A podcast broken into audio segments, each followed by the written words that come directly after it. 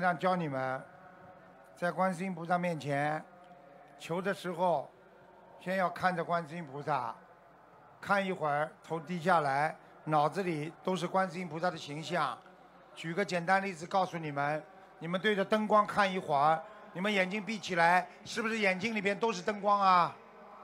所以你们对着观世音菩萨看的时候，仔细看，观世音菩萨进入你的脑海里，你眼睛一闭，都是菩萨在你的心里，这样求就非常的灵，叫有求必应，明白吗？